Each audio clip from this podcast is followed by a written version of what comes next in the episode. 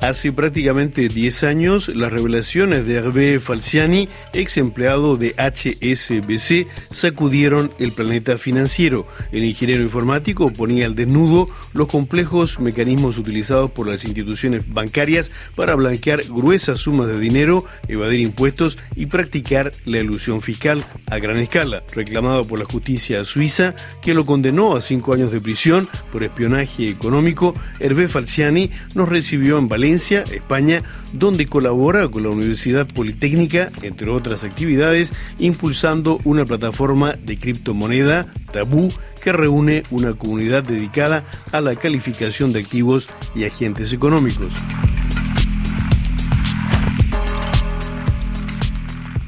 Hervé Falciani, España acaba de rechazar el pedido de extradición de Suiza. ¿Cuál es exactamente hoy su situación desde el punto de vista judicial? Bueno, se ha confirmado ¿no? mi estatuto en España y luego sigue vigente la pedida de extradición en todos los uh, países demás, fuera de España, Francia o Italia.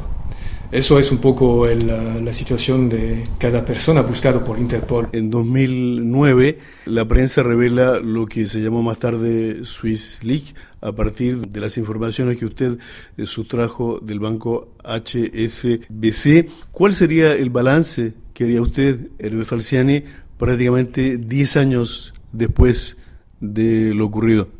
Bueno, ya he repetido por 10 años, al menor, ¿no? que nunca sucedió nada a los bancos y, o a HSBC en particular. Hizo solo eh, colaborar con administraciones para explicar efectivamente lo que tenían esos datos. En la prensa se insistió mucho en el aspecto nominal los nombres, la famosa lista, se llamó lista Falciani. Sin embargo, usted ha preferido poner el acento más que los nombres en el carácter industrial de esta empresa de evasión fiscal. ¿Por qué? Porque es una industria y porque no tiene que ver con la evasión fiscal, que es solo un pequeño aspecto y el más débil, creo, si intentamos eh, medir los intereses varios que podemos encontrar en el tema. No olvidamos que no hablamos de evasión fiscal, sino de optimización, sino de blanqueo. Tienes solo que mirar lo que se publicó en la parte de ICIG, de SwissLeaks, para encontrar de qué se trata. El último tema ha sido la evasión fiscal de unos particulares. Las empresas ya son más interesantes. Empresas como el cartel de Sinaloa, cuyo jefe máximo, el Chapo Guzmán, comparece actualmente en Nueva York. Es verdad que se identificó el tamaño del blanqueo de capital de los carteles tal que la Sinaloa a la ocasión de HSBC y la multa uh, multimillonaria que han tenido que pagar en varios países. Ya este aspecto del blanqueo de los narcos presenta un elemento importante que medir. Tenemos que ver los últimos escándalos que se desvelaron en Europa con sumas como 200 mil millones que se han blanqueado en un banco 50 mil millones a otras, hasta la Comisión Europea y la Banca Central Europea reconoció que se tenía que hacer algo contra el blanqueo.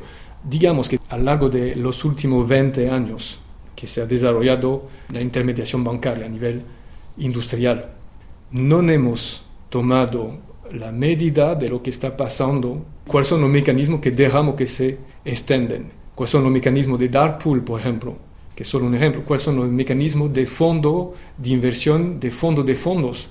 40% de la actividad financiera hoy está calificada de desregulada y es el ámbito donde proliferan todo ese mecanismo. Es decir, que no podemos asegurar, si no tomamos las medidas necesarias, que un fondo de inversión viene limpio de toda actividad de blanqueo, porque se empilan las varias capas de fondo en la inversión que encontramos en todo sitio de nuestra economía. Eso es una industria es lo que se llama la Shadow Bank, el banco de la sombra. Creo que hay estimaciones de qué forma estas últimas décadas, estos últimos años, el número y el volumen de transacciones en esta banca de la sombra han eh, progresado de una forma exponencial. Es lo que mencionaba cuando hablé de que hemos pasado de 8% a 40% por la financia europea solo, que no está mal. Es que cuando hablamos de intermediación, que puede ser a través de un dark pool, que puede ser a través de otras plataformas. Cuando vemos toda esta, tecnicidad de los intermediarios con lo cual se relacionan esos servicios, es la banca en la sombra de la cual hablamos. Y son dark pools. Es exactamente de los mecanismos de lo cual estaba hablando, ¿no? Trasladado en temas que pueden ser muy locales. Es que los organismos cuya misión es fiscalizar y controlar estos procesos tienen los mismos medios de los cuales eh, disponen o utilizan las instituciones financieras? No tienen el marco jurídico para poder actuar ahora mismo, no lo tienen, no existe. Para dar el elemento muy sencillo a nivel de las leyes, el marco jurídico, muchos, por ejemplo, a nivel político, el problema es político a la base, opinan que se tendría que alargar la lista de los paraísos fiscales. Es absurdo. ¿Por qué? Porque desarrollamos, empujamos a que la intermediación se desarrolle. Es decir, si no puedo trabajar con usted, voy a trabajar con alguien que puede trabajar con usted. Y usted, que va a ser en la lista gris o un poco más abajo, pues aprovechará de esto. Entonces vamos a hacer subir el precio. Suiza, por ejemplo, ¿no? puede mejorar su posición de intermediario en varias actividades, no solo bancaria o financiera.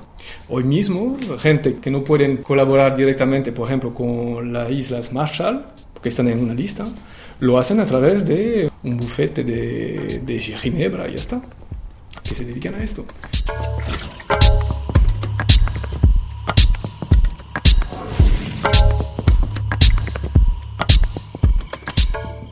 Eh, la Unión Europea y Suiza, creo que fue el año pasado, eh, firmaron un acuerdo de intercambio de información.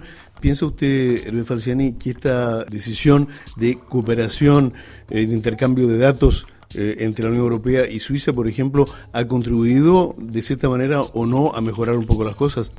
Bueno, muy sencillo. Voy a coger un ejemplo para contestar, ¿no? Si yo soy un gestor de fortuna en Suiza y que manejo la cuenta de mi cliente en México, por ejemplo, no pasa nada.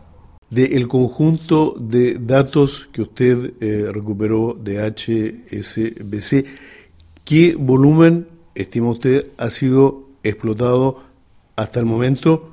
Y presumo hay una cantidad tal vez de información que aún no ha entregado todos sus frutos. Es que mencioné ¿no? este aspecto industrial mencioné que uh, cómo funcionan los call deposit, que son unos productos de money market, cómo pueden ser expuestos a temas de carteles o de manipulación de precios. Todo esa movida, toda esta um, tecnicidad que se encuentra, puede parecer extraño, pero que se encuentra, uh, impactar a un montón de empresas. Eso, por ejemplo, no se ha trasladado, sino que en caso de, uh, de proyectos particulares. Probablemente habrá nuevas revelaciones. Revelaciones, lo, lo, lo, lo, siento, es que lo hacemos, por ejemplo, solo en el proyecto Tabú. Tenemos todos los elementos de, de lo que puede ser el fraude a lo cual estamos ya expuestos. Todos los elementos. Tenemos un modo para mostrar exactamente cómo se puede contornar las regulaciones fiscales. Por ejemplo, cómo se puede aplicar los, los productos híbridos ¿no? Para, para tener siempre negativo eh, los impuestos que tenemos que pagar. No, no digo cero, negativos. ¿Qué podemos aprender de ese mecanismo que no son mecanismos de tontos, eh, que son elaborados? ¿Qué podemos aprender para ser inmunes y aprovecharle? Lo que se ha trasladado aún es solo una pequeña parte de lo que se puede aprovechar. Lo demás se aprovecha, pero poco a poco. ¿Sus actividades actualmente, cómo resumirlas?